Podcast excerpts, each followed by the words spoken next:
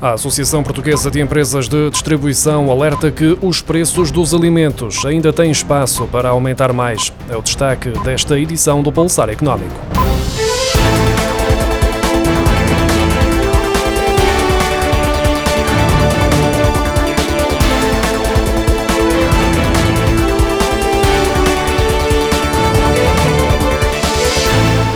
Presidente da Associação Portuguesa de Empresas de Distribuição, Gonçalo Lobo Xavier, alerta que os preços dos alimentos ainda têm espaço para aumentar porque o aumento dos custos dos fatores de produção não acabou e está longe de acabar, tendo em conta a continuidade dos preços elevados dos combustíveis e da eletricidade, ou seja, os consumidores podem continuar a contar com os aumentos dos preços dos alimentos.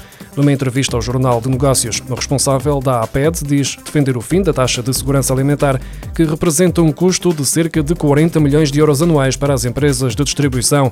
Gonçalo Lobo Xavier lembra que a taxa foi criada no período da Troika, com o objetivo de financiar os matadouros e o tratamento de animais em fim de vida, mas atualmente desconhece qual tem sido a aplicação, por isso considera que devia ser abolida, ou pelo menos que o governo explique para onde está a ir o dinheiro. A economia portuguesa está a desacelerar, uma realidade que já se nota nos indicadores de emprego e de desemprego do Instituto Nacional de Estatística. O emprego está prestes a estagnar e a taxa de desemprego está a subir lentamente. Já as perspectivas dos empresários relativamente à criação de postos de trabalho nos próximos três meses estão a registrar uma queda expressiva em todos os setores. De acordo com o INE, o emprego total cresce cada vez menos, tendo avançado apenas 0,8% em setembro, face ao mesmo mês de 2021.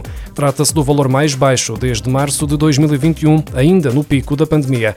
Se a análise for feita a partir da data do início da guerra na Ucrânia, 24 de fevereiro, a economia portuguesa perdeu quase 20 mil empregos até ao final de setembro. O dinamismo do setor do turismo, verificado na primavera e no verão, começou a abrandar, de acordo com os economistas do Banco Central Europeu, num artigo do Boletim Económico do BCE, publicado esta segunda-feira, à medida que o setor do turismo foi reabrindo na zona euro, depois de cada vaga da pandemia de Covid-19, as pressões dos custos dos fatores de produção e a recuperação excepcionalmente forte da procura para estes serviços levaram a aumentos consideráveis dos preços da oferta.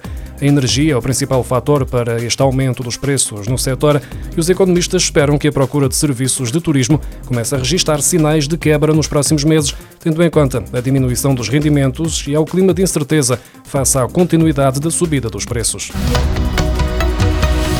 O rendimento real das famílias per capita caiu 0,5% no conjunto dos países da Organização para a Cooperação e Desenvolvimento Económico, do primeiro para o segundo trimestre de 2022. De acordo com a OCDE, a queda verificou-se apesar do ligeiro crescimento de 0,3% do produto interno bruto nos 38 países membros da OCDE. Os meses de abril a junho ficaram marcados pelo terceiro trimestre consecutivo em que o rendimento real per capita das famílias diminuiu na OCDE, tendo em conta a escalada da inflação. A Comissão Europeia vai apresentar no primeiro semestre de 2023 uma proposta legislativa para a criação do euro digital, o formato virtual da moeda única, sem deixar de lado o dinheiro físico. A criação do euro digital está a ser estudada há vários meses pelo Banco Central Europeu, ainda que não esteja tomada qualquer decisão sobre o assunto. Este poderá vir a ser um complemento às notas e moedas de euro, sem as substituir.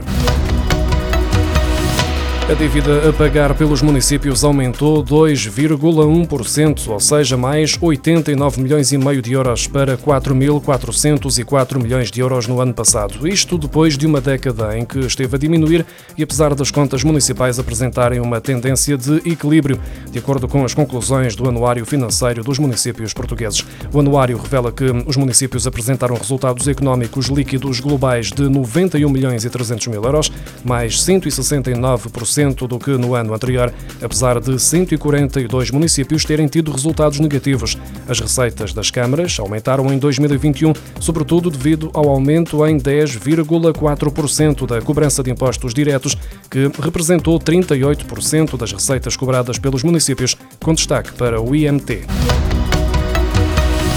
Já a partir de dezembro, a opção pelo ajuste direto pode ser adotada quando não se apresentar nenhum candidato ou todas as candidaturas sejam excluídas com fundamento, segundo um decreto-lei publicado esta segunda-feira que altera o Código dos Contratos Públicos. O governo optou por não submeter o diploma à Assembleia da República, definindo que as alterações entram em vigor a 1 de dezembro, o primeiro dia útil do mês seguinte ao da publicação.